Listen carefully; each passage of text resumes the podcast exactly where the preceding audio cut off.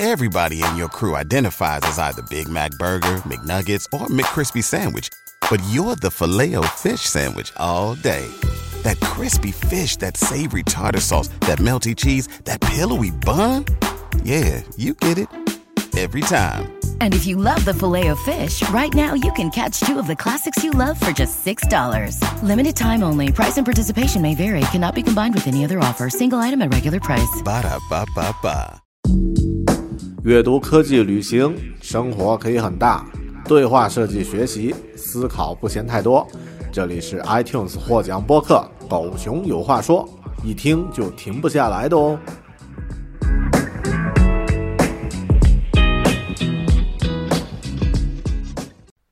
Hello，你好，这里是大狗熊的读书时间。今天呢，要和你分享一本在六月份刚刚出版的新书。这本书的主题和书名呢都非常适合当下这个世界的形势，以及在工作中、在职场中的人所面临的现状。书名叫做《Forever Employable》，永远有工作。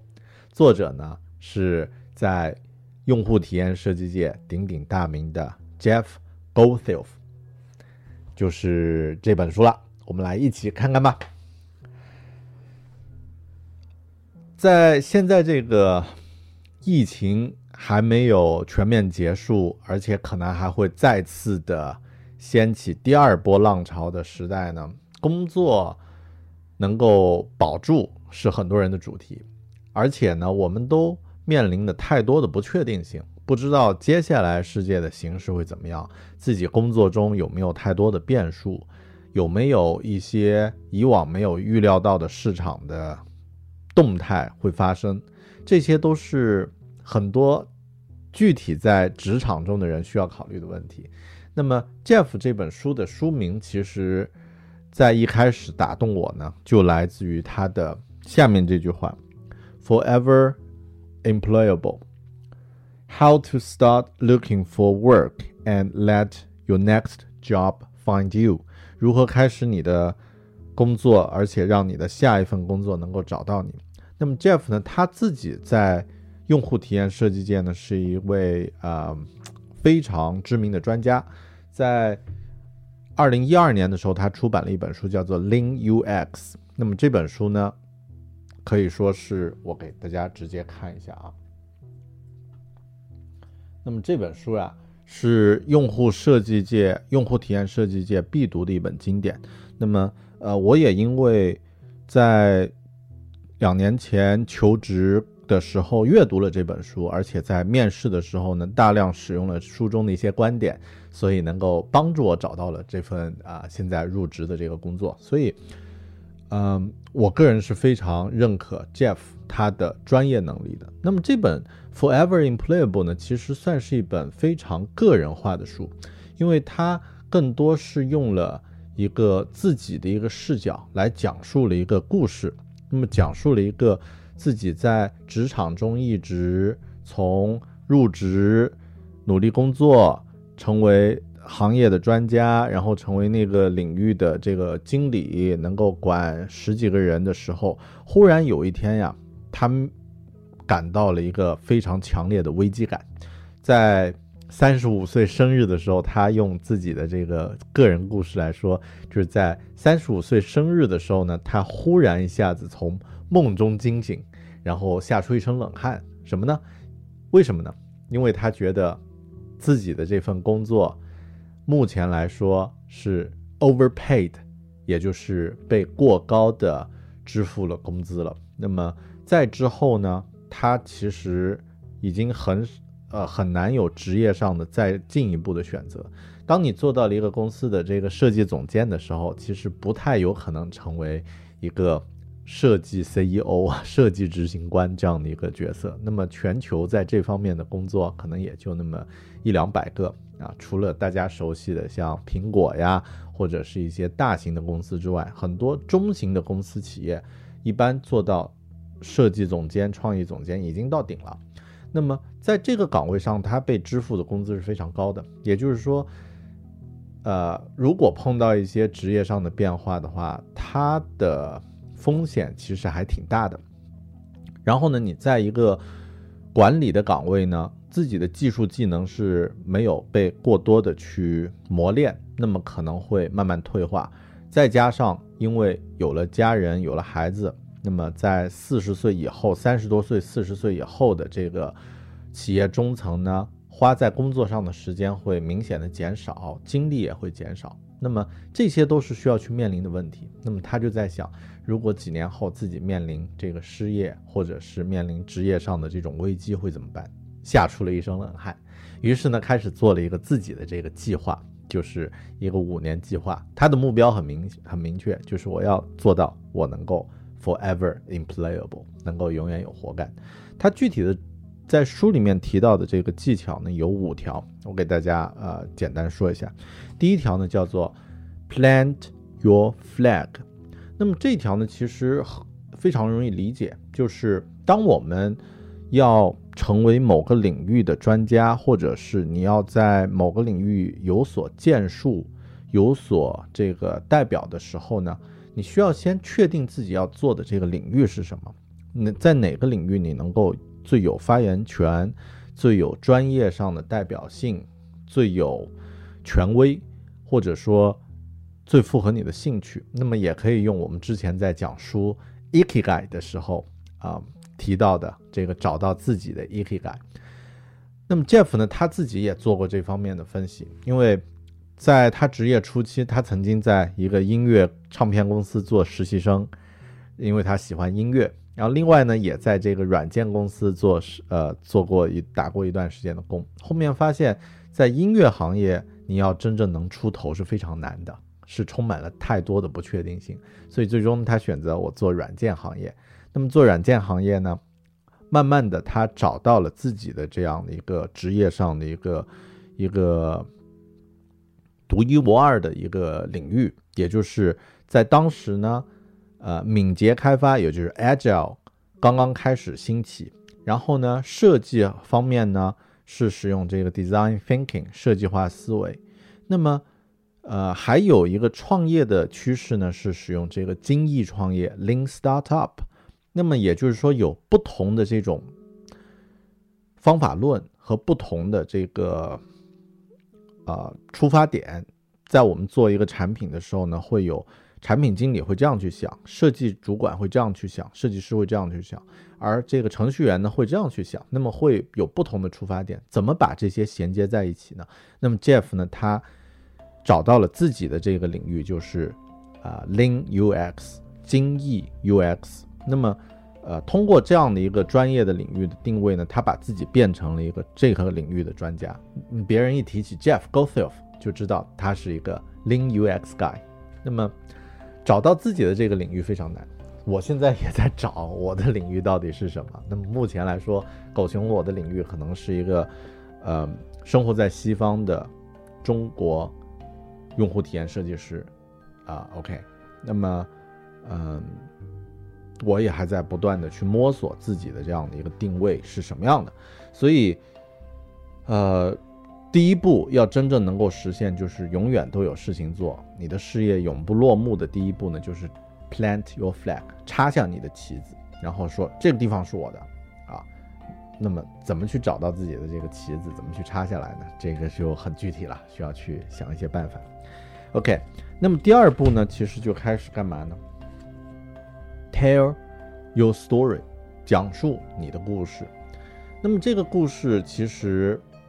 我们一直在说，人都容易受故事打动，或者说都容易受自己独一无二的体验打动。每个人的经历都有独一无二的一面。那么，如何去讲述你个人的这种故事和你的这个职业上的这些故事？其实我在阅读这本书的时候，有个很大的感受，真的是每个人都有自己的那个出发点。每个人都有自己的一些不同的经历和情感，但情感上的东西可能是共通的，经历却是独一无二的。当你分享你的经历的时候，能够贯穿一些别人能够体验到的情感的话，可能你的说服力和你的故事的传播的范围会变得更广。啊，我自己在分享自己之前求职五个月没有工作的那个期间的感受和经历的时候呢，其实就获得了特别多的共鸣和别人的。这个互动。OK，那么这个是第二步，就是讲述你的故事。通过什么方式讲述呢？其实现在有很多的渠道，对吧？有社交媒体，有自媒体，有视频，有种种种种各种各样的方式。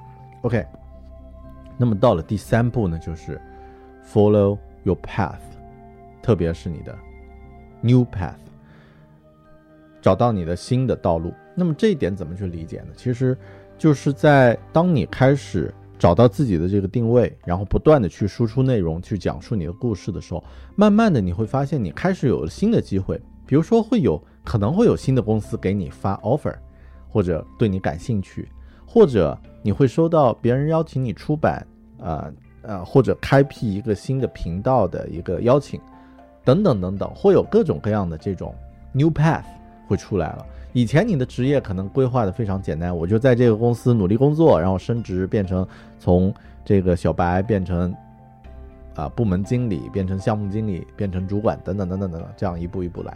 但慢慢你会发现，当你开始去讲述你的故事的时候，你会有一些新的道路会打开了。就像这个 Jeff 他自己在走的时候会发现，OK，那么这个时候呢就 Follow your new path。这个时候当然需要一些勇气了。呃，就我自己来说，我来到新西兰就是一个 follow my new path，啊，那个是另外的故事了，以后再讲。那么第四步，到了第四步呢，teach。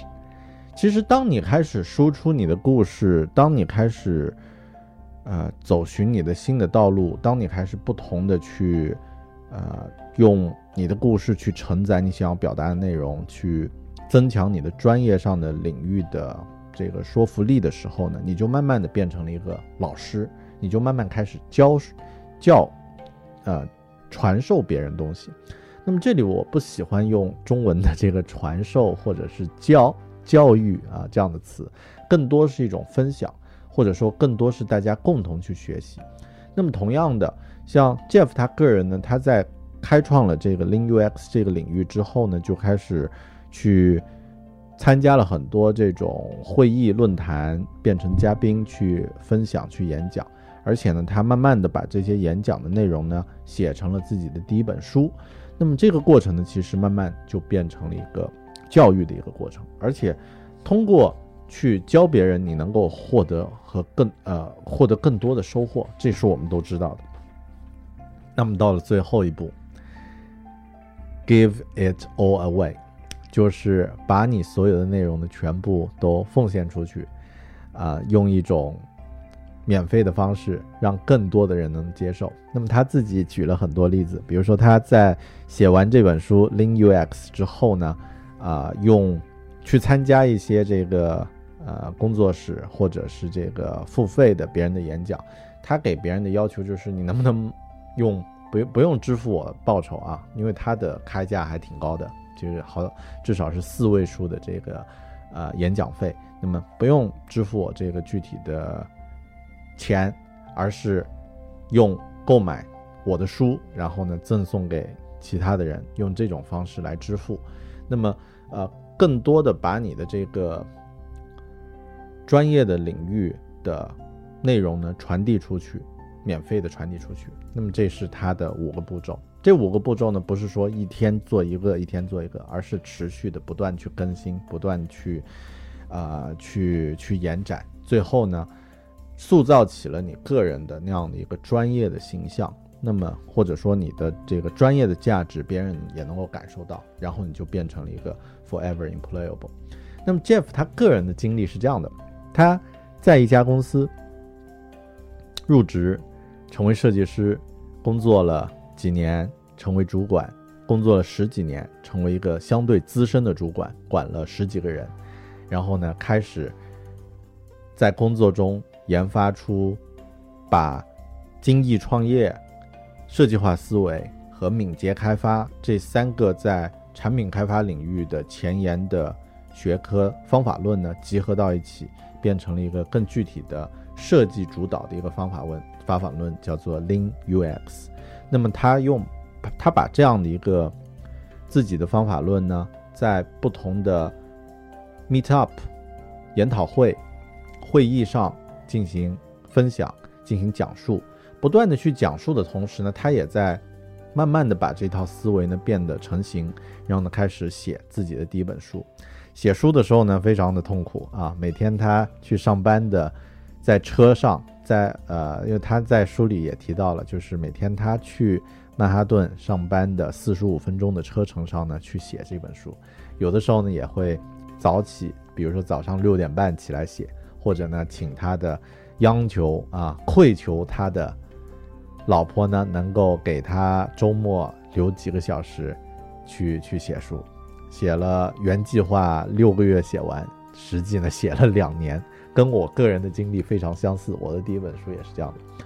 那么，呃，写完书之后呢，他还在做自己的工作，做了一段时间，但是他已经变成了这个领域的专家，参加了更多的研讨会和讲座。后面呢，开始觉得，呃，有客户找到他，能够做客户的这个项目。这个时候呢，他就觉得。呃，我就独立出来，成为一个 contractor 或者叫 freelance 啊，那么这样的一个身份，就是自由职业，然后帮客户做顾问，做做这个呃项目的主导，啊，成和朋友成立了一个自己的公司。那么现在呢，他生活在西班牙的巴塞罗那，啊，已经是这个数字游游民的一个代表，那么可以呃跨越呃不同的项目去去工作。这是他个人的故事。那么就我来说呢，我阅读这本书感受其实更多就是因为在新冠疫情全球啊蔓延，而且看不到一个具体的结果的这个时候呢，我们可能会想自己的职业应该怎么去规划，能如何能够变成一个永远都有职业上的职场竞争力的人。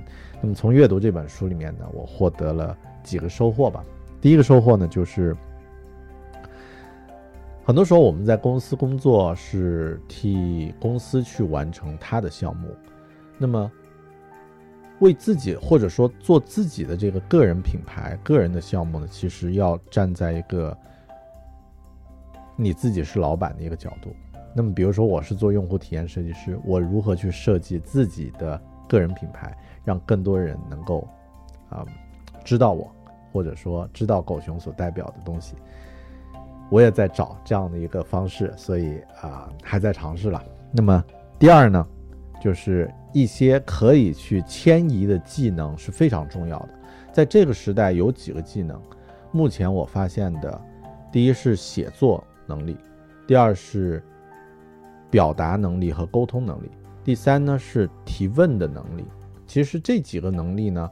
都是在任何领域、任何行业都会需要到，而且呢是当你发展之后永远不会过时的一种能力。那么特别像是第一个写作能力，可能很多人会觉得写作有什么稀奇的，那么会发现很多能够对别人产生影响的人，其实第一步就是能够很清晰、很生动的。能够把自己的故事和自己的感受写下来，因为在现在网络时代呢，你写下来的东西就是你的代表，就代表了你。那么同样的，其实像很多人会说，我自媒体了，现在都是录音频了，或者是录视频了，写作能力其实不重要，也很重要。因为当你要去表达的时候，你需要先用写的方式把你要表达的东西，你的思考呢沉淀下来，这也是。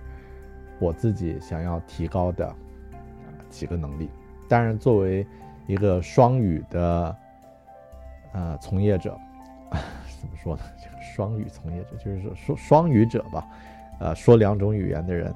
那么我现在更聚焦在如何能够用英文去自由的写写作、提问和沟通表达。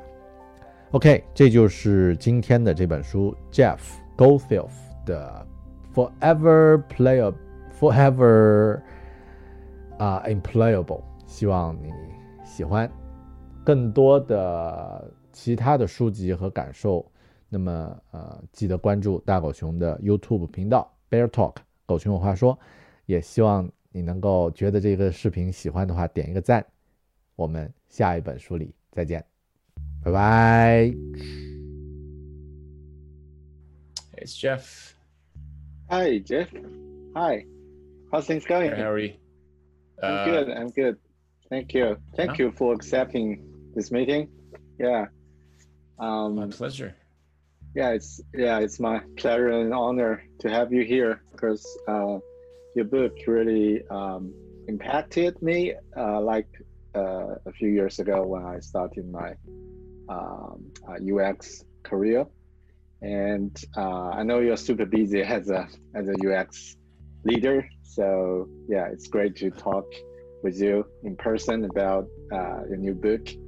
Yeah, so uh, you, you're um, joining from uh, from US right now. Uh, no, I live in Spain, and Oh, so right. I'm in Bar- I'm in Barcelona, uh, Right. which is uh, uh, yeah. This is uh, so no, not definitely not in the U.S. and kind of happy about that at the moment. right. Yeah, it seems. where, where are you, Bear? Uh, I'm in Auckland, uh, New Zealand, so in the South Hemisphere. Yeah, and I've been there. yeah. I like it there. You've been there. You've been here. Oh yeah, Yeah. yeah, several times. I um, I uh, we considered moving there when we were thinking when we were considering where to move when we moved abroad. Uh, we considered moving to uh, uh, New Zealand. Uh, we really Yeah. liked Auckland. Um, Wellington is nice. Uh, it's just really, really far away. yeah, and you know the time Yeah. difference sometimes is really annoying if you want to connect, Yeah. keep connect with with um, with some like clients in US or other other continent. So it feels sometimes you need to uh, find a maybe awkward time to for for meetings and things like that. So yeah, but yes, do I do um, really appreciate that um, uh, you, you you you uh, this this meeting. So um, yeah, a little bit introduction of, for myself. Probably I'll go first. Uh, yeah, as, as you know, my name is Bear, and I am a UX designer who works at um, uh, Auckland, uh, New Zealand, and also um, actually I've been uh, doing design for more than a decade. But at first, just as a graphic designer, worked for uh, large, small companies, and uh, also during the 2010, I started to uh, to found my first uh, uh, design agency and also started to do digital design because that was the trend uh, in that days. And around 2012, I um, also wrote a book uh, about Apple, about Apple's uh, equipment and tips and tricks, things like that. And Cool. uh, started this podcast, uh, Bear Talk, more about uh, technology, uh, design, and uh, personal improvement, uh, things like that. And also, uh, podcast won uh, Apple's app, uh, Editor's Choice in 2013. And Nice. uh, yeah, and for design, uh, that that career actually, I, uh, I didn't join a university to learn things from uh, from from that just learning by doing. And um, around four years ago i moved to new zealand. So everything need to be started all over again. I find the first job as a multimedia designer which is majorly about uh, uh, as a support for marketing. And then i decided to move on uh, to focus on user experience design. But i don't have local experience and um, and then I did some research. Uh, a lot of friends recommended your book, so I started from your. Uh, I think it's a small book, uh, agile, um, lean and design thinking. So I started from that book and really found wow, uh, it's it's great to to uh, to know these basic principles uh, especially uh, when when I'm going to work in the in the in the industry. And then I started to read your uh, U, uh, Lean UX, and that's that's really helpful. I, I Uh, I think that's something I need to say. Uh, in this book, Forever Employable, you mentioned in the beginning, like um, you read a book about, I think it's informational architecture uh, for Yeah. World Wide Web. And Correct. it Yeah. chan- Yeah. The, yeah, it changed your life. And a few years ago, you just met the, the author and thanked them uh, in person. So this is what I want to do at first in this podcast, because um, yeah, uh, your book Lean UX helped me to find my first UX job uh, in Mm. in Auckland without any uh, local experience uh, before. So it really helps me. So yeah, thank you for writing Oh. that that that book. My pleasure. That's it's always good to hear, man. Always good, like really great. You know, you you you uh, you know, I, I you write a book in the hopes that it helps somebody do their job better, and then you hear stories like that where someone says, "Hey, somebody helped me find a job," that type of thing, and that's huge. So, um, thank you for saying that. That means a lot. Yeah. yeah that's um yeah i really I really appreciate that and also i found this new book forever em- uh, employable. It's Mhm. you know it's dropped my atten- it's drawn my attention uh, just from the title you know just from the the name of the book because in this uncertainty time it's like uh, uh, being employable especially if you want to be. Forever employable is kind of like a ultimate goal for for any professionals and that's why Yeah. I, I think uh, I thought wow Jeff has this new book going to publish so I, I need to read it. So I bought the book on Amazon and reached out to you and asked if can I read it a, a trial version before before uh, before it published. And yeah and I do find this book is really um, yeah it's from a different perspective. It's not just about uh, specific uh, subject but it's it's about some it's about a journey of how you plan your career and uh, how you share your experience so i really want to hear more about the, the stories behind uh, behind the book yeah so that's why Okay. i reached out to you to for for this um, uh, for this for this discussion Yeah, Terrific. Well, th- thank you for that. I'm happy. I'm happy to talk about the book. Yeah, it's great because um, I think because it's your like it's your fourth book or it's not not It's Uh, it's number four. Yeah.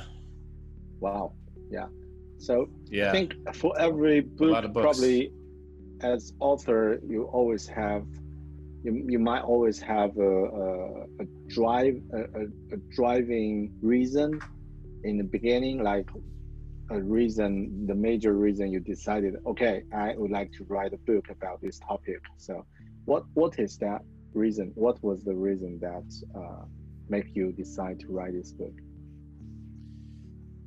This book was in many ways a response to feedback that I was receiving from people who were reading my other books and and looking at what I was doing for a living and how I was doing it.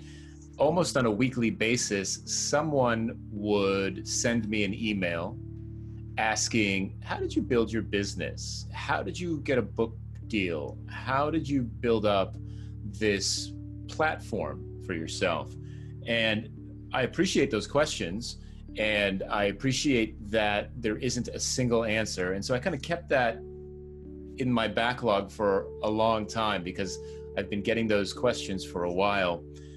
And then finally, about a year ago, I had an opportunity to give a talk to some leaders product leaders, tech leaders, design leaders. And the talk they asked me to give was titled The Author's Journey.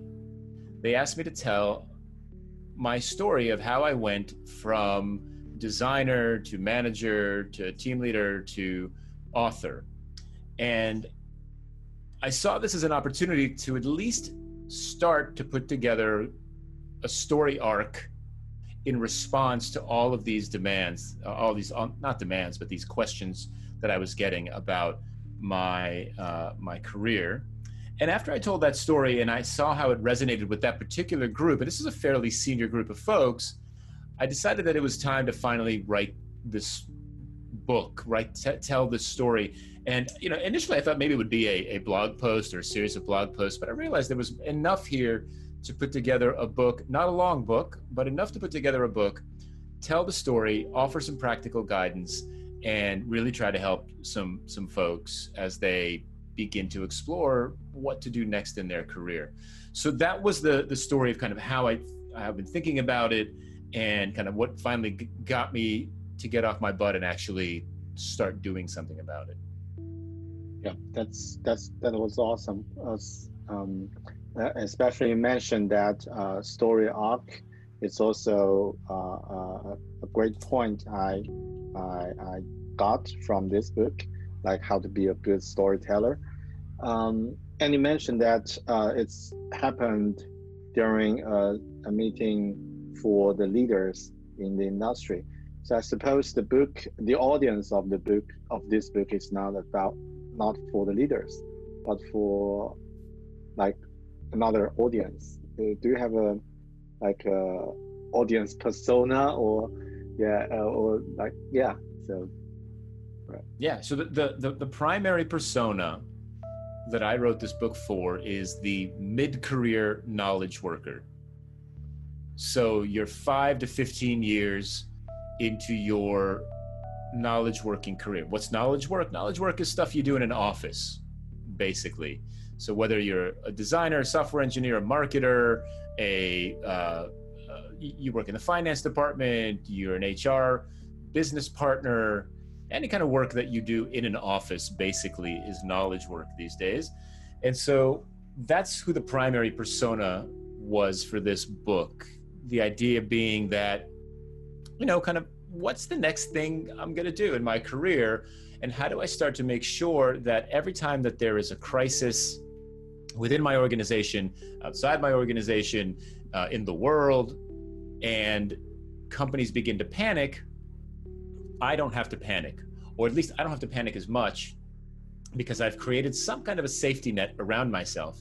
Not a financial one per se, but a recognition, a, a reputational safety net that, you know, guarantees to some extent that the next opportunities are going to find me. That was the primary persona, right? Focusing on folks who, every time there's a reorg in their company, panic and have to update their CV immediately and start applying for jobs, right? There's a there's a crisis, right? I lived through the first dot com crash.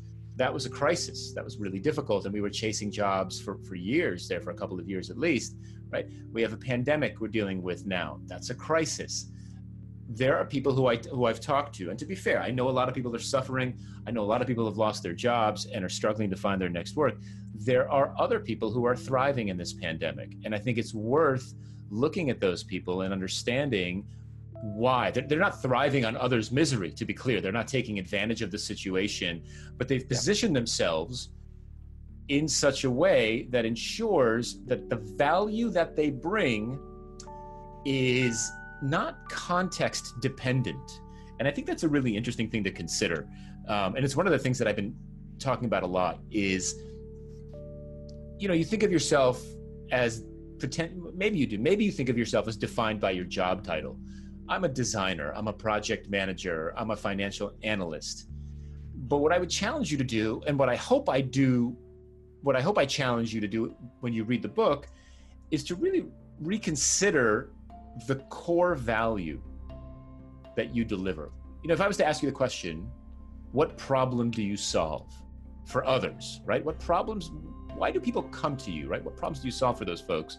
And you were to break that down into the core, the kind of the core value that you deliver, and you can recognize that, then I think and I hope it becomes easier to find new ways, new channels to deliver that value.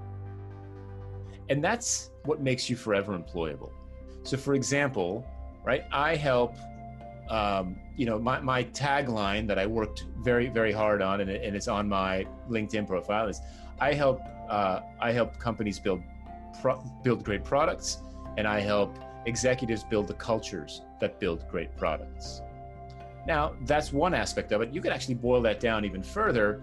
And, you know, I help you know, I help organizations focus on the real problem and then deliver solutions and stories that are meaningful to the people they're serving. And so today I do that through product design and development and product management and agility and that type of thing. But there's no reason why you can't do that by designing a uh, social justice organization. Uh, there's no reason why you can't deliver that value you know in a virtual setting rather than an in-person setting there's a variety of different ways that you can take what you do and deliver it and that's what i hope people get out of this yeah that's that's really really deep i think that's because um, yeah uh, when i read the book uh, uh, i do find that there are some uh, resonate that i feel like during the middle uh, mid career like the, uh, the in the middle of my career journey, and it's time to think about what is what is the thing I really want to do. And before that, like the common sense, if you go to the uh, go to a corporation and just climb from the uh, on the ladder and uh, upskill your your experience and and skill sets and get ready for for the next role. So yeah, it feels like uh, just running on a treadmill, but um, like this book and also some other similar books, uh, I think it's really reveals the the value from a different perspective. It's just like that example I just came to my mind. Uh, people always thought uh, like from the marketing perspective, people uh, would like to buy a drill.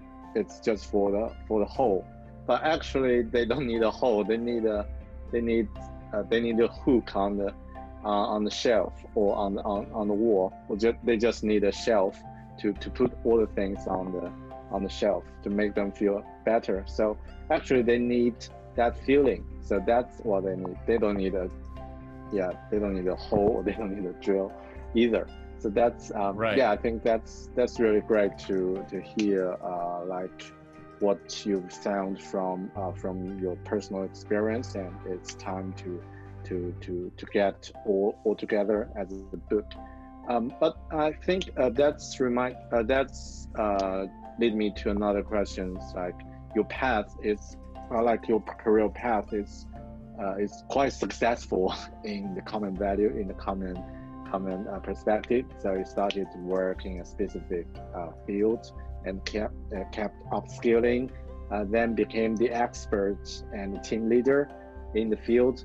Uh, and then, like what you mentioned in the book, attended some conference, uh, all kind of um, of the senior uh, conference, and started to write the book, uh, and became, yeah, one of the like quite successful in in the industry and then start started your new path as uh, like uh, as an independent um, uh, consultant or like a keynote speaker. So that's a new path.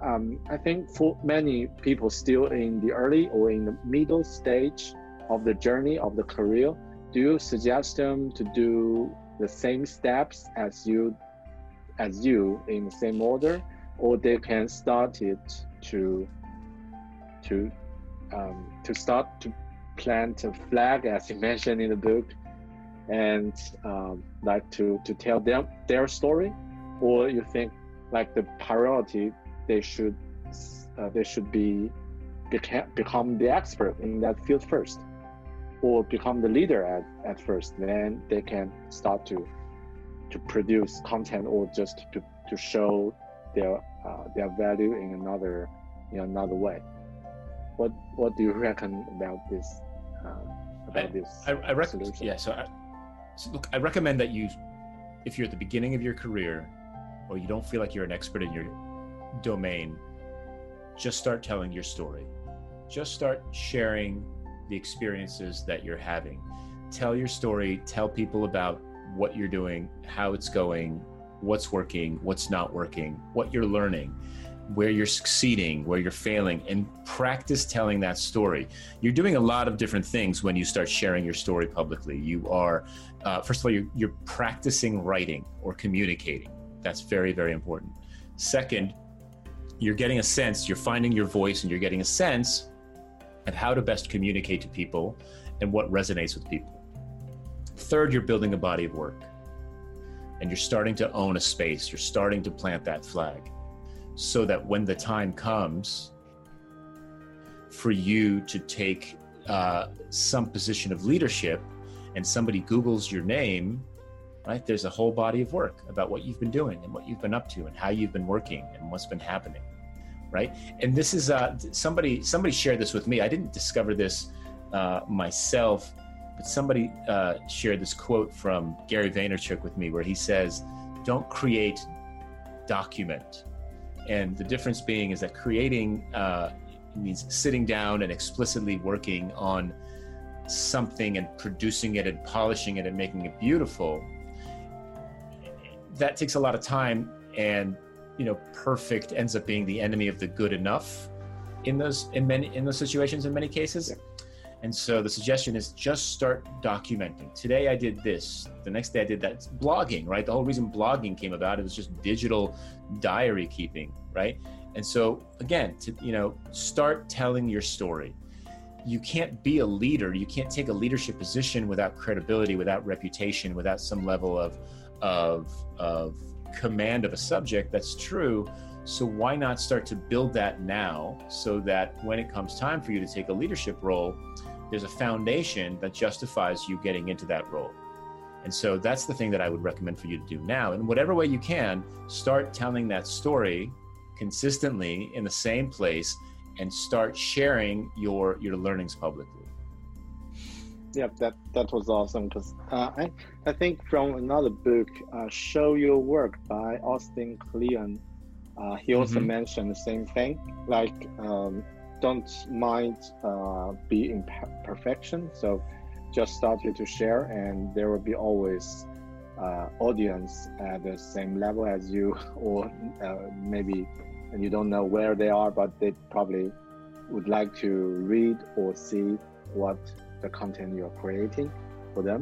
Yeah that's um, yeah that that's a great advice. And also i think uh, uh, some skills for uh, no matter what the title we are product designers product managers or other uh, other titles some uh, some skills are in common like communication and presentation and storytelling. So um, and also i do find that writing is critical for everyone in the modern age. Like, uh, yeah, there are too many. Um, um, that that's really important for for us to to to practice, and I do believe that yeah, that's a great advice. Um, so, and I think for for the book, there's a uh, one major qu- uh, question about the um, the the model of the uh, of the forever employable and um, and to be an entrepreneur. So what's the what's the difference of being forever employable in this book? Uh, if if there's a, a, difference, or like to being an entrepreneur or start somebody's own business. So is there any difference be between this uh, these two things uh, from from your book's perspective? And um, what do you suggestion like uh, in this book you because uh, my uh, my assumption is that from this book's perspective you suggest the readers to start uh, build a safe safe net for his or her career um, in the future but not suggest them to start their own business right now. Is that make sense, or what do you reckon? I think you need to take an entrepreneurial approach to your career. It does not necessarily mean that you have to start your own business. It does not necessarily mean that you have to be a consultant at the end of this journey. But what it does mean is that you do have to take a deliberate, continuous learning, continuous improvement approach to personal development, growth, and your career. In other, in, in other words, don't let your career happen to you, but take control of it, right? So, what can you do to build the kind of foundation around yourself that will provide you with the most options, that will return on those investments that you're putting in today, whether it's going to work every day, whether it's you know sacrificing some family time for you know trying to get that promotion. How is that going to pay off in the long run, and how do you how do you leverage that to to build more value for your stakeholders, right? Your stakeholders are your employers, your colleagues, your team, your community, the industry, etc. Right? How do you start to build uh, that around yourself? And if you can take that entrepreneurial look, that product based, it's kind of a product thinking approach to it, right? I deliver this service. I del- who do you deliver it to, right? Who are your personas? Um, what behavior change do you want to see in them to tell you that you're delivering value? How will you know the best way to do that? How will you test your way and learn your way to the best way to do that?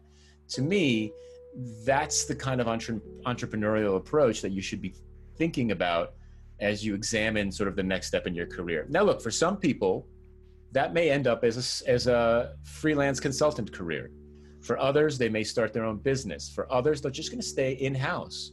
They're going to continue to work in house, but they're going to, create this body of work around themselves and this reputation and this recognition that guarantees that they will uh, be successful within their current organization and or they will start to draw attention from other organizations who value those kinds of contributions even more than others. Yeah. As well. Yeah, and so to me that that's that's the that's the entrepreneurial approach here. But the, don't don't misunderstand. Like i don't expect everybody to quit their jobs and start blogging tomorrow. That's not what the book is about. The book is really about taking that very very um, explicit look at um, how can i treat my career as a as a product or a service? And then how do i experiment my way to creating the kind of, of reputation that allows me to be forever employable? Yeah. See what uh, i see what you mean. It's more like take the entrepreneur uh, spirit and also keep doing things continuous uh, like if you already find the right correct uh, direction and just uh, focus on providing value for different different stakeholders. Sorry, I just cropped directly from from uh, from what I'm familiar with, like uh, stakeholders, and uh, yes, I, I think it's more like to build the um, anti-fragile um, fragility of, of of your career. Like if you have enough, um, like if you have as many approach as you can you can do to uh, to to uh, to to make it stronger, and um, it's not afraid. Uh, you, it will be not afraid of uh, any crisis like the pandemic. Uh, it's happening now, but it's like you can always find a new path, and there will be a lot of possibilities waiting in front of you. Does that make sense from this understanding? Is that what um, what is that? What you want to say?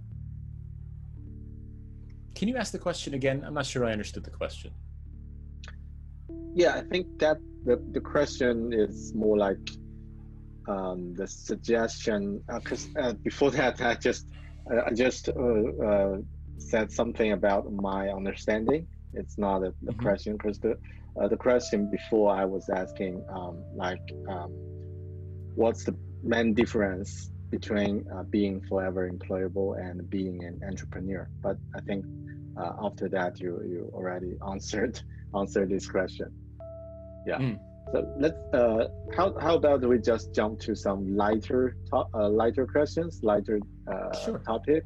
Yeah like uh, i'm really curious about how did you write this book? Like how do you plan research and test uh, your uh, like the topics you're going to talk or uh, like how much time did you spend on writing? And yeah which part is was the hardest? Things like that really curious about the whole procedure. So this was interesting. The this is the um, the first book where I've, I've treated this this project very differently than all the other books. The other books were technical books or business books, and they were focused on a very specific practice or management style or something along those lines. The um, the this book was very personal. I wrote about my experience. I wrote about you know th- my fears, and and and and really it, it was difficult to get these ideas out there because I've never written anything like this. I wasn't terribly comfortable talking about it, and I wasn't sure how it was going to resonate with the people who have been listening to me so far. I worked with a uh, a ghostwriter on this effort to help me get those ideas out in a way where I didn't filter out the bits that I was uncomfortable about. And so for me, that was a really interesting new way of working. Now, the ghostwriter works in a, in a, in a thousand different ways, right? You, you could have that person simply just write your whole book for you. In this particular case, we lay, I laid out a table of contents, we reviewed it, we talked about it, and then we decided that we were go- he was going to interview me about everything in the table of contents. And then what happened was he recorded the interviews. And he used the transcript from the interviews as the raw material for each chapter. And so what you have, and then he would send me drafts, and then I would edit them, and then we'd go back and forth on that kind of that way. So what you have in there are my conversational words. And I speak very differently from how I normally write. And so in this project, when you read this book, at least for me, I hear me the way that I speak. And that was at first a bit uncomfortable. I've learned to get used to it. And what I see now is that it's resonating broadly with a lot of folks as well. And so I'm very grateful for the person that I worked with on this because he enabled me through the way that we work together to really get my my true voice into this book in a way that doesn't stifle my personality, I guess. And I'm really happy about that because it is a personal book and so you want personality in there. And and that was very important and that came out nicely. If you like in this book you mentioned uh, it all started from your 35th birthday so it, it started to feel okay uh, something i need to do from now and then after five years uh, i did step by step and uh, um, yeah and finally arrived uh, forever employable so if you could go back to the 35th uh, birthday to start again what are the things you would do differently this time? I would start sooner. Honestly, it took me a decade.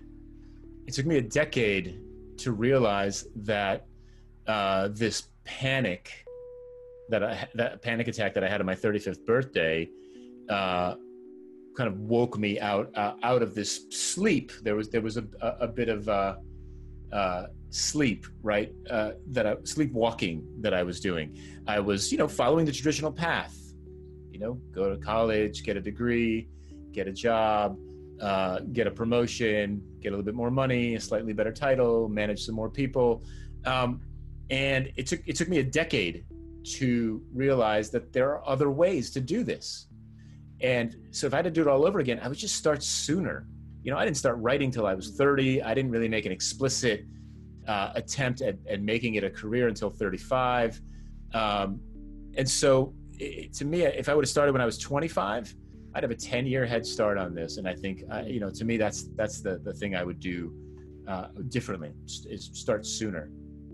Yeah, that's that's really great to for everyone to start as sooner as as sooner as possible because um, yeah, you can always share the things you've learned and the mistake you you make so that's uh, always valuable for others, no matter what what uh, level it is, like senior or middle or just junior. That that always fine. Yeah, and also uh, from my personal experience, like when I uh, do some uh, do uh, create content on podcast or YouTube, some people reached out to me and said um, one of the major questions they ask is that they don't know what they want to do, uh, which means they don't know uh, where to start or to, like what you mentioned in the book. The step one is to plant a flag, so they don't know where to plant that flag, and also, um, like this could be, uh, it might be with you forever, and a lot of people, it's just feel really frightened to to to make the commitment about uh, this is the thing, this is direction I will work my entire life on this. So, uh, do you have any suggestion or like uh, what what did you do? Like how did you find the uh, how did you make the decision of what your flag is uh, in the very beginning? Uh, you did some did you did some research ask other people? So, any advices for for for this question? for me, it was obvious because I'd finally gotten to a point where I was facing a work related challenge that many, many other people would have as well. Um, and this is bringing Agile and UX together. And so many folks were having that challenge. And I was in a position where I was lucky enough to try to solve it with my team and with others outside of my team, and we were making some progress.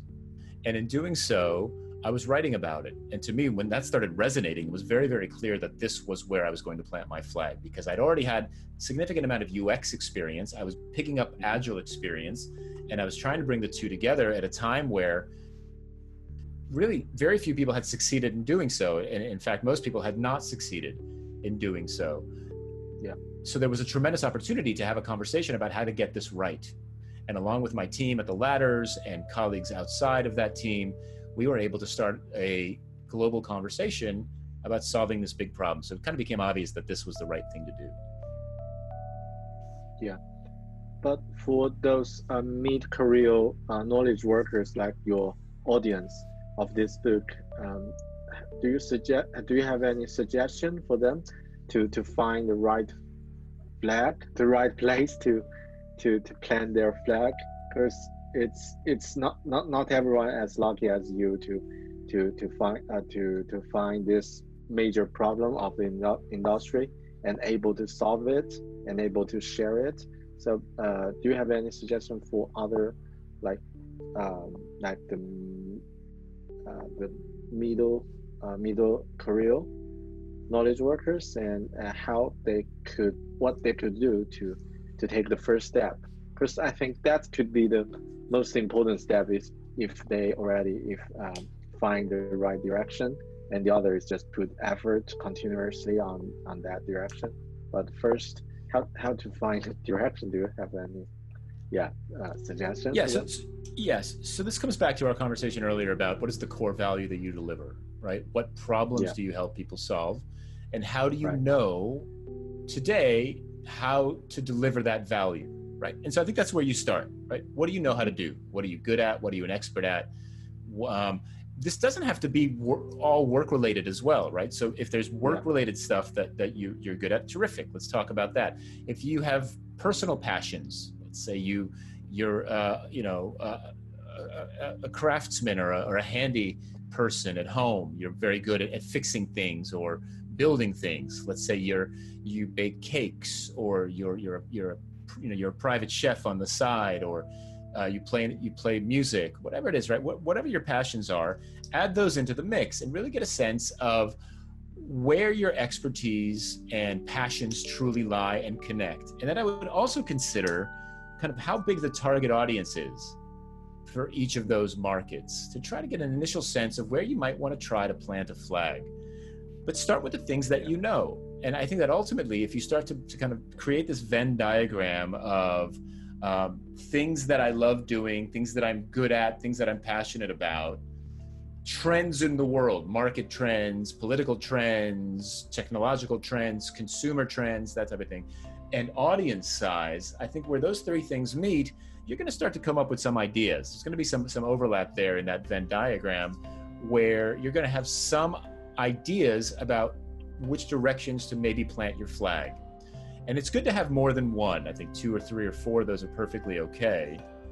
because you don't know which Yeah. one's going to resonate and you don't know which one is going to work. And so you can start to test each one of those ideas from there, right? You can start tweeting about this stuff or writing a few blog posts or recording a short video or things like that that will get you a sense of whether or not you're speaking to the right people in a way that they understand, in a way that they value. Um, they are consuming your content, they're sharing your content, right? You're looking for those signals from the market. And so if you start with the things that you know and love today, and then identify a couple of directions you might want to go into, that's a great place to start. Now, you might say to yourself, look, the market's crowded, or I work in a field, everything's been said about everything, right? Everything's been said about what I have to say, everything's been said about what I do. And that's true. But here's the thing, and this is this is the part of the story that you really need to, to dial in and tell. It's that no one has your story. No one has no one has taken the same steps that you have to get where you are today. Nobody. It's 100% unique to you. And so use that. Tell that story. Let others know what path you took to get where you are today. Let them know that it's okay to take those steps to show where you ended up, or or t- talk to people about the steps that you took that you regret and that you wouldn't do again. But tell your story from your perspective because no one else has that. That's super super important. The other bit of advice I'd have for you is as you start to think about where to plant your flag, is to really consider how to slice the content or how to how to kind of carve a slice out for yourself that differentiates you from the pack right? So let's say you're talking about uh, you know you're, you're a financial analyst at a fortune 1000 company somewhere right? Um, cool and you've done that for 15 years or 10 years. Great.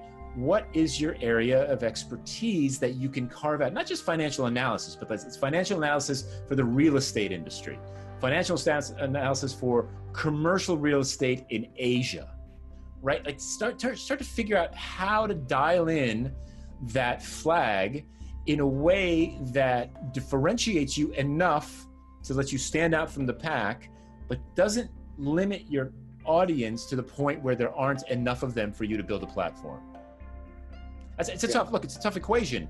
It's a tough balance to strike, but that's your goal. That's what you're looking for. Right.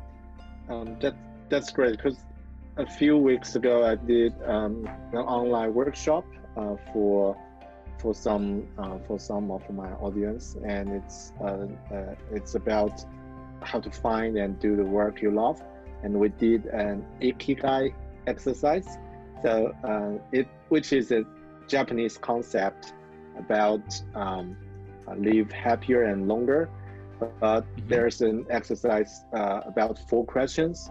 Uh, by answering those four questions, and we can find a connection. Like uh, the first question is, what do you, what are you good at, and what do you love, um, what you can be paid for, and also what the world needs. So all, everyone have, uh, has their own answers for each questions. Someone might might have uh, a long list for uh, this is these are the things I love, and then uh, uh, we can draw like four circles, and some of them can uh, can have the um, combination. Uh, cross over each other, and in the middle of this full circle is the ikigai, which means the meaning of being, which means the uh, like the meaning for your your life. Uh, you you will devote all your time Wow. and uh, passion about that. So it's really helpful, and I do find that you mentioned the same thing. So like, uh, what are you good at? What do you love? This could be the major point, and also uh, as a as a professional or in some some some way uh, things you could be paid for, like as a designer or as a plumber, as any uh, any and jobs uh, you you you're get paid for doing that, and also what the world needs. It's about uh, what's the trend in the future, Uh, and if you can find a connection in the middle, that's that's the sweet sweet spot. So um, yeah, do find that it's really some place we can plant our flag. And uh, I really like what you mentioned is the how big the the audience is for different for different um, subject. for different topics. Uh, take me for example. Uh, I like sharing things about design and productivity, like self uh, improvement and book reviews, yeah, things like that. But I do find, um, for example, on, on YouTube, if you search uh, personal improvement or productivity, there are a lot of uh, channels that that has uh, have more than one million users, one one million subscribers for each one. it's quite a large market. But uh, if you search some top design channels, and it seems that like uh, the audience just uh, like quite lower, quite smaller than than uh, than the other. So it's it's really good to to find the. Um, uh, but it depends on. I think it depends on different subject and also uh, depends on the value for for uh, for each one to, to create it. Uh, if it's just a specific uh, subject, that's that's totally all right to have a smaller amount of um, of audience. Yeah. Right. And yep because we've already talked uh, many things about the book, but there's one thing I really um, interested is about this epidemic uh, impact happening all over the world. Uh, I guess the book probably had been finished before COVID, right? So, uh, are there any? So there are many uh, uncertainties, and the future of the world is like it's how to say where it's going, uh, when it's going to end. So, do you think uh, the suggestions or the this path uh, in the book from this book is still is still valid, or is there any update uh, you would like to suggest uh, uh, according to the current COVID situation? I think that it's more relevant than ever and I think we talked about this briefly, right? There are folks who are thriving in this pandemic, and there are folks who are struggling. And that's not to blame anybody. Like I don't, I don't mean to say, well, you didn't do this, so you don't have a job now, right? But the point is, is that I think that there's a couple things here, right? The folks who have created platforms for themselves, generally speaking, are doing okay. Um, if you haven't done that, this is a perfect moment for that, right? This is a wake up call. This is a reality check that says, look, you can't predict the future, you can't control what's going to happen. There's no such thing as corporate loyalty anymore. So even without a pandemic, there's nothing that says you have a job tomorrow. So, how do you future proof your career in a way that ensures that if you know if the worst happens when it comes to your career your job at least you have options and I believe that this is one way to do that. Is this the only way? No, it's not. But I believe that that planting your flag, telling your story, sharing back, um, telling you know, and and then building building a a platform of recognized expertise, reputation around that.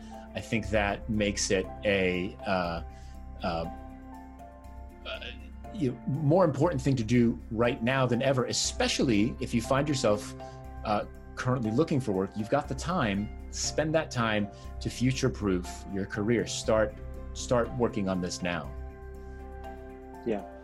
Um, so, like I mean, I don't. I know a lot of people, like a lot of product people, uh, designers, product managers, or marketers uh, in US or in other markets in other countries are impacted by by COVID since March, and some of them get uh, laid off, and some of them uh, just not sure about their future. So, um, and also the impact might lasting for longer than we uh, expected.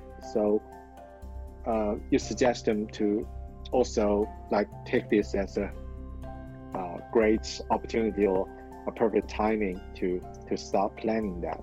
Uh, do you have any uh, practical suggestion for those people? Like, pro- probably currently uh, they are looking for the next job yeah, and updating yeah, the CV. That. Yeah. So, what, what what do you reckon?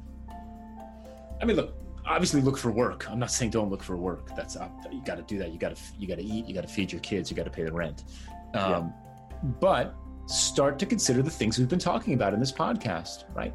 Where would you plant your flag? What stories could you tell? What what parts of your experience could you share that others could benefit from it? Even if you don't think that you have that, I guarantee you you do. And so just start just start by doing, right? It's just you don't have to go write a book. Right? You can send a tweet, you can write 300 words and publish it on your blog or on Medium or on LinkedIn or on Facebook, whatever it is, right? Start sharing back what you know so you can start to get a sense of what might resonate with people and where you might want to start to build reputation around, where you might want to start to build your platform around. To me, that is the most important thing you can do right now. Outside of looking yeah. for work, always look for work. Right, right now, that's that's right. super important. If, if, you don't have it, yeah, yeah, it's uh, it's a priority, but also keep an eye uh, or spend some time, invest some time on this long-term planning and execution could be also as equally important. Um, yeah, and uh, just curious, how does the uh, COVID uh, nineteen affected your work, if there's any? And yeah, and do you have any like how do you if if there's any, how do you cope with it? Uh, look, I mean, the, the, it's really been interesting because you know I spend most of my time in my office on Zoom calls now. Yeah. Is that better than spending time on airplanes and, and hotel rooms? Yes, yes, it is significantly better. Um, I was burning out on corporate travel. I am burning out on Zoom calls, and I'm figuring out how to get ahead of that at this at this point. Um, but the the what I think has happened here is we've we've traveled in a time machine to some extent. You know, this this pandemic is has leaped us forward a decade in the legitimization of remote and distributed work. The tools will catch up. The um, ability to collaborate will only get better. Mm-hmm.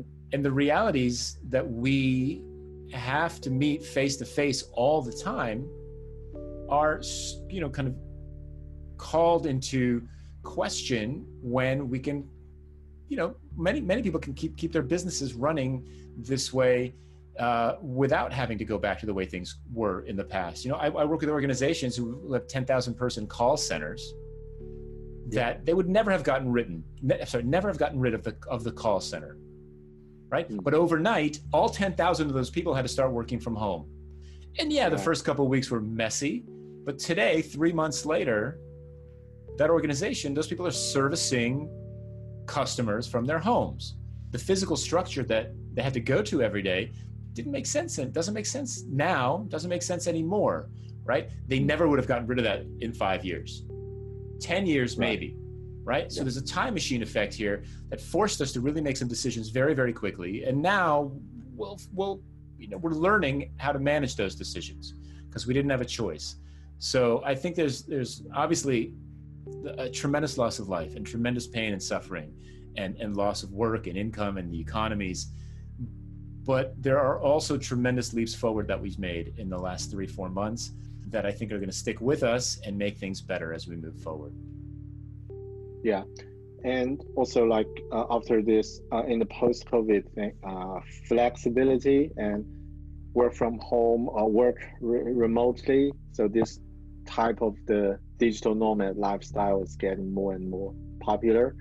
And uh, what could be the skills you suggest or you think is the most important to uh, for individuals to to develop, like no matter what the jobs they are working? Because we already mentioned like you you uh, you think writing or communication would be something quite important. Is there any are there any other skills that you you think will be important for this post-COVID uh, environment? Um, agility, adaptability. To me, those mm-hmm. those are the skills. You know, it's it's and, and that's going to be particularly difficult for mid-career people. I think early career people, uh, if they don't have it already, they'll they'll learn it very very quickly but I think mid-career and late career people are going to struggle with this. There's there's going to be change. There's going to be radical change, and it's going to challenge your notions of what it means to go to work, to do work, to succeed at work, to excel and progress and be rewarded for it. And you're going to have to learn new skills. You're going to have to push yourselves into, into un, I, look, I see it with my kids. My kids, you know, they're in virtual school right now. The younger teachers, they, they adapted pretty quickly. It wasn't perfect, it wasn't flawless, but they know the tools. They knew the tools already, and so they they adapted. They got creative. They're learning very quickly how to make the best of the situation. The older teachers, the ones who've been teaching for 30, 30 plus years, 25, 30, you know, 35 years, they're really struggling with this. They're really struggling with this because it's a completely new way of working. It's a completely new way of engaging and teaching. And so I think if if if you learn anything from this, it's you know embrace uncertainty and embrace continuous change. Right? That's where the agility and the adaptability come from. And just you know don't don't take any new set way of working for granted because inevitably something else was shifted shortly thereafter. At this point, the pace of change is just too fast. Right. Just get ready to to change and always be agile when doing exactly. anything. Right. Exactly. Yeah. Thank you, Jeff. That's a lot of uh, a lot of questions, and I do have uh, a few more, but I don't want to take uh, take it longer than uh, than we uh, arranged. Like uh, top to one hour could be, yeah, already took one hour of your time. But at the last, I would, would like to share. Um, can I share a personal um, forever employable story. So please, please, that's amazing. It's just happened, so I'm really uh, exciting to to share it. And um, like uh, what I mentioned, uh, I before uh, a few months ago, I started to. Uh, actually, uh, it's a few years ago. I started to share something I've learned during the work or when I'm learning design. But at the beginning, I always has this feel um, because I'm not a native English speaker, and also I'm in, just in the early stage of my uh, UX career. So there will be, like what you mentioned, a lot of things. All the things need to be said already be said. So I I had this feel, but uh, I I just try to uh, speak. I try to try to share things, no matter how uh, how small it is, some small su- success or some something I've learned from daily practices. And a few weeks ago, uh, one of my colleagues uh, find uh, uh, a position uh, from US. It's a UX. It actually it's a design boot camp based on mental mentorship so uh, they provide uh, one-on-one mentor for uh, for online students to learn uh, coding or data or design. So this colleague of, uh, of mine, he just uh, shared the information with me that uh, seems you you could be interested about this because you keep sharing things on your social media, LinkedIn. Yeah, probably it will be interesting to become a mentor. and I, I saw the um, uh, the, the information and said, yeah, why don't I try it? And I apply it. And after one two interviews, so this morning I got uh, the invitation. They are happy to to have me on board uh, as a UX nice. um, mentor. So which is like uh, uh amazing. I can have uh, yeah three students each week and give them some suggestion, guidance with my real um, project experience yeah things like that. So i think that i didn't reach out uh, in the in the beginning but it's just find uh, like job or work started to find me. But i need to I, I do need to make the first step is to start to tell the story. So it, it could happen like a like a like a sequence. So yeah that's that's i think it's uh, it's a perfect it's a good example of of what you're trying to say from this book uh, to to be uh, forever employable. It's not just focusing this uh, in this work you're doing, but also starting to share and um, yeah, just build uh, your uh, your cre- uh, credibility and also to to keep providing value, but uh, it might not happen immediately, but after a while, uh, you don't know what will happen. So this is something really exciting to share with you. First, um, amazing, yeah, exactly. Congratulations. Yeah, thank you. That's, right. that's great. Congratulations, and you never know where that's going to lead. So good for you, man. That's that's great to hear. Yeah, thank you very much, Jeff.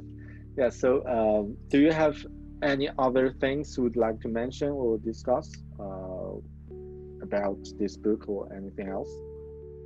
Uh, the book comes out on June 16th. You can get it on Amazon in every format that you like. Um, and then, of course, if you go to my website at jeffgothelf.com, more information there, or foreveremployable.com will redirect you there as well. So that, that would be great. And I'd be, I'd be super appreciative if you do buy the book that you write a review of it on Amazon. Reviews go a long way, and I'd be very grateful if that's something that you could do after you read the book. Yeah, for uh, for everyone for, uh, who's listening, yeah, if you want to be forever employable, just grab a copy and um, write a comment, write a book review. By the way, Jeff, uh, have you considered to um, publish to another language, for example, Chinese or other language?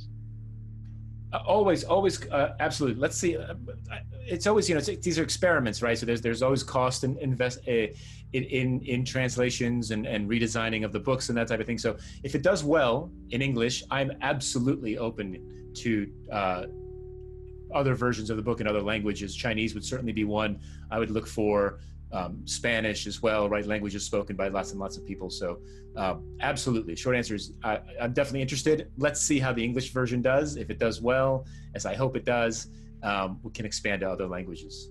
Yeah, yeah. Because uh, I knew a few Chinese pub- publishers, so uh, probably can help. Yeah, for the next step. Right. Thank you.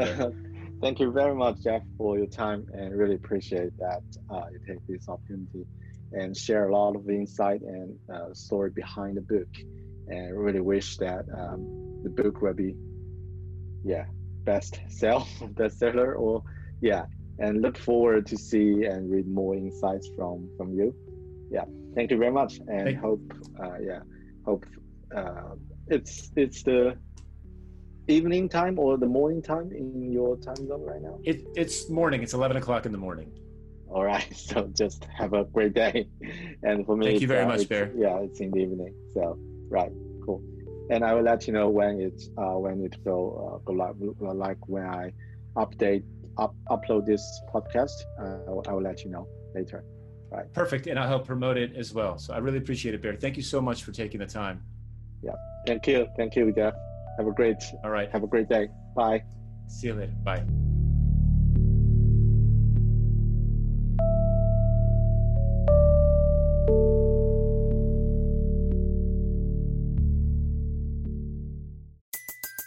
Everybody in your crew identifies as either Big Mac Burger, McNuggets, or McCrispy Sandwich. But you're the filet fish Sandwich all day. That crispy fish, that savory tartar sauce, that melty cheese, that pillowy bun. Yeah, you get it. Every time. And if you love the Filet-O-Fish, right now you can catch two of the classics you love for just $6. Limited time only. Price and participation may vary. Cannot be combined with any other offer. Single item at regular price. Ba da ba ba ba.